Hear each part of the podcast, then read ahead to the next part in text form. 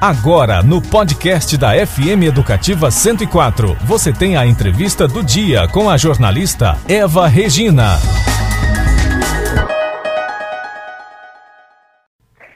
Olha, o tema sexualidade, ele precisa ser uma construção, né? O ideal é que seja abordado, né, com é, atitudes desde, desde a fase, da primeira fase da criança, desde o bebê, né? É, como que a gente faz isso com um bebê?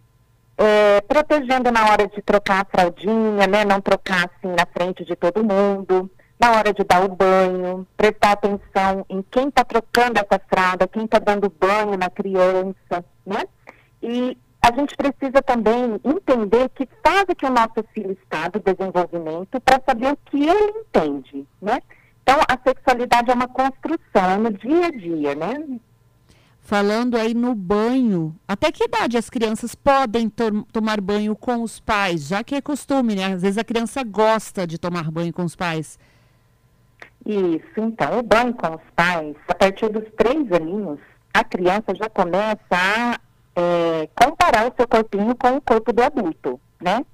Então, não é mais indicado tomar banho com os adultos a partir dos três, quatro aninhos, né? E é, é legal também que se faça do banho um momento íntimo da criança, né? Que ela já vá tendo esse costume desde pequena e saber que é um momento íntimo, privativo, né? Isso ajuda também na construção da sexualidade.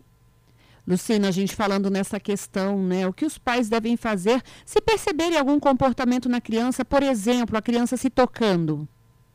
Então, é, depende muito da idade da criança, né? Se a criança for pequena, né, a partir dos dois aninhos, três aninhos, esse toque é muito mais pela curiosidade, né? Ele não é um toque erótico, um toque para ter prazer. Ele fica curioso, né? A criança fica curiosa com o corpinho e se toca. Se esse toque for um pouquinho mais para frente, né? Vale o pai conversar com a criança, né? É, perguntar, né? Está acontecendo alguma coisa? Por que, que você está se tocando, né? Nunca achar que é normal, né, a partir dos oito, nove anos, né? Na fase da adolescência, eles já estão experimentando, né? Já, já têm acesso a, a muita informação, né?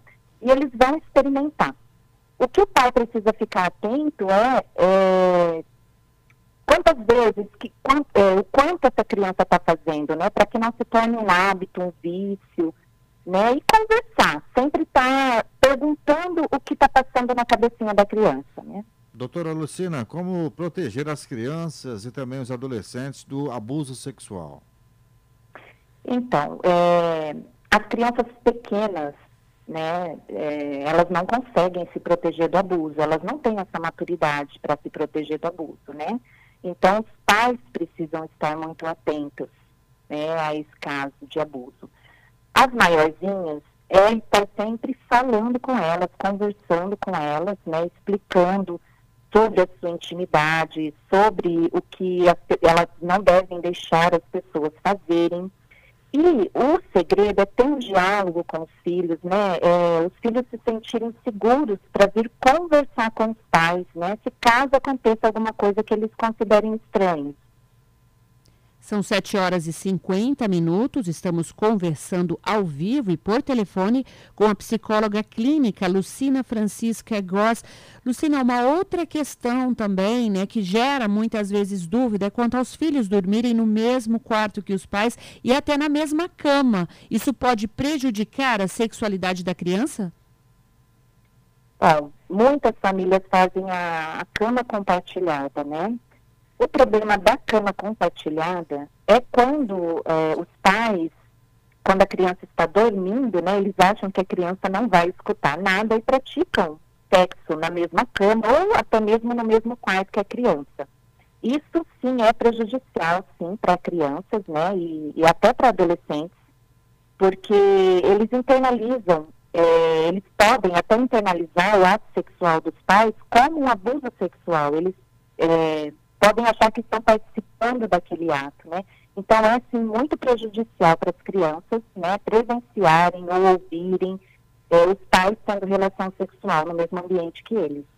Doutora, a senhora que acompanha mais diretamente o assunto, né? Os pais hoje em dia procuram mais os filhos para conversar, os filhos é, tentam conversar mais com os pais também. O que, é que a senhora tem a dizer a respeito disso? Olha, infelizmente, com o uso exagerado do celular, da internet, é, até estava conversando esses dias, né? Eu, eu penso assim que os pais estão um pouco dormindo, a gente precisa acordar, né? As crianças estão 24 horas nesses celulares, conversando né, com o mundo inteiro pelo WhatsApp. Infelizmente, é, as crianças não estão se sentindo seguras para procurar os pais. Né? Elas estão buscando muita informação na internet e isso tem prejudicado muito, tem crescido muito casos de abuso sexual, é, crescido muito caso de abusos pela internet, crianças sendo aliciadas pelo WhatsApp, por outras redes sociais, né? Então, eu estou vendo esse número crescer cada vez mais. Né? Nós, pais, precisamos acordar, né? Quanto ao uso irrestrito do celular com as crianças. E Lucina, explica para a gente né, as dicas para os pais para lidar melhor com o tema. A conversa é sempre o melhor caminho?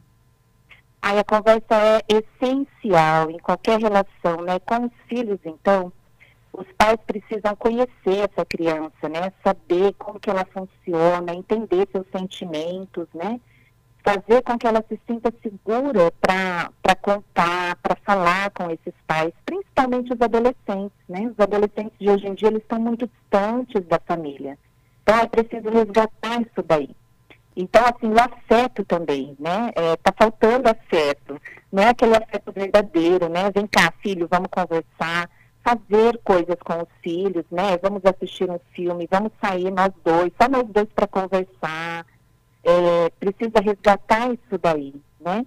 E tirar um pouco o, a criança do mundo virtual. Eles estão muito no mundo virtual, eles precisam viver um pouquinho mais a realidade.